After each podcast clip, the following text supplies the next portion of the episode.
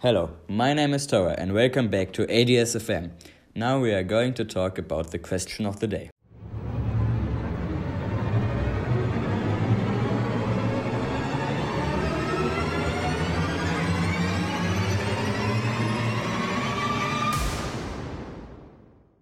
And the question of the day is what does Aboriginal Dreamtime is meaning?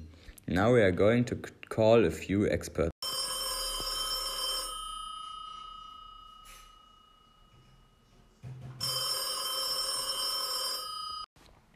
Hello, here's ist Gurgel Hey, here's Tora from ATSFM. I have a question for you. Hey Tore. Okay, let's go.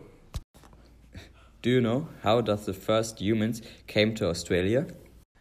Yes, Homo ergaster left Africa and hominids spread all over the world. Two million years ago, but never arrived in Australia. The first humans that arrived in Australia were called Homo sapiens. They have settled Australia from the north. Until the first European humans came to Australia, there lived between 300,000 and 1 million peoples.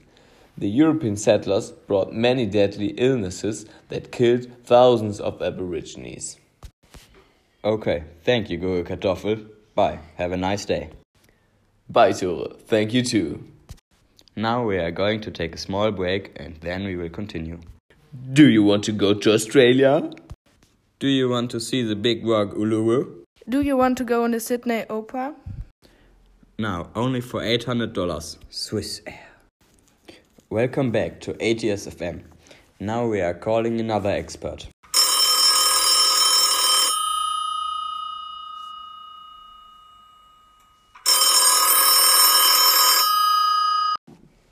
Hello, am I talking to Sybil Frank? Yes, I think I talk with Toro.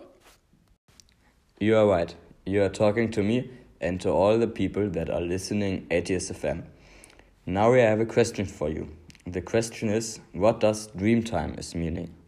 Dreamtime is a synonymous with the story of creation. The Aborigines think that the first human on the earth was a man, he was called Dreamtime Man.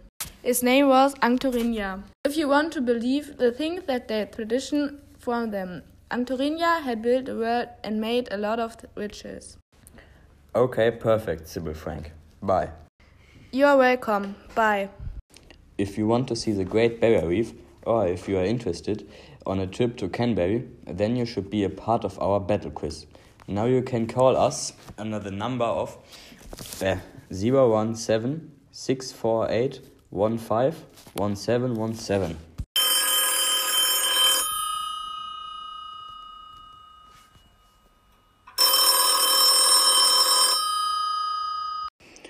We have chosen two people. Oh my god, I'm in. My name is Bernie Han. Oh, yes, me too. My name is Helen Fish. One time for you, I will tell the rules. In the background, uh, there's running a timer. I ask you alternatively uh, questions. If your answer is right, it's the turn of the partner. If your answer is wrong, you get a new question. Whose turn it is, when the timer's over, lost. Did you understand? Yes, of course. Yes, me too. I'm ready. Okay, now the first question to Bernie. What is the capital of Australia? Um, Canberra? You are right, Bernie. Now you can try, Helen. The question for you is What is the name of the indigenous population from Australia? Oh, that's easy. Aborigines. Yes, exact. The next question is How many camels live in Australia? I think um about one million. Yes, correctly. Now it's your turn, Helen. The question for you is What is the nickname of Australia? I think that name was Oz. Okay, cool. You're right. Now a question to you, Bernie. How many stars does the flag of Australia have? Um, I think eight. Oh no, you are wrong. I will ask you another question.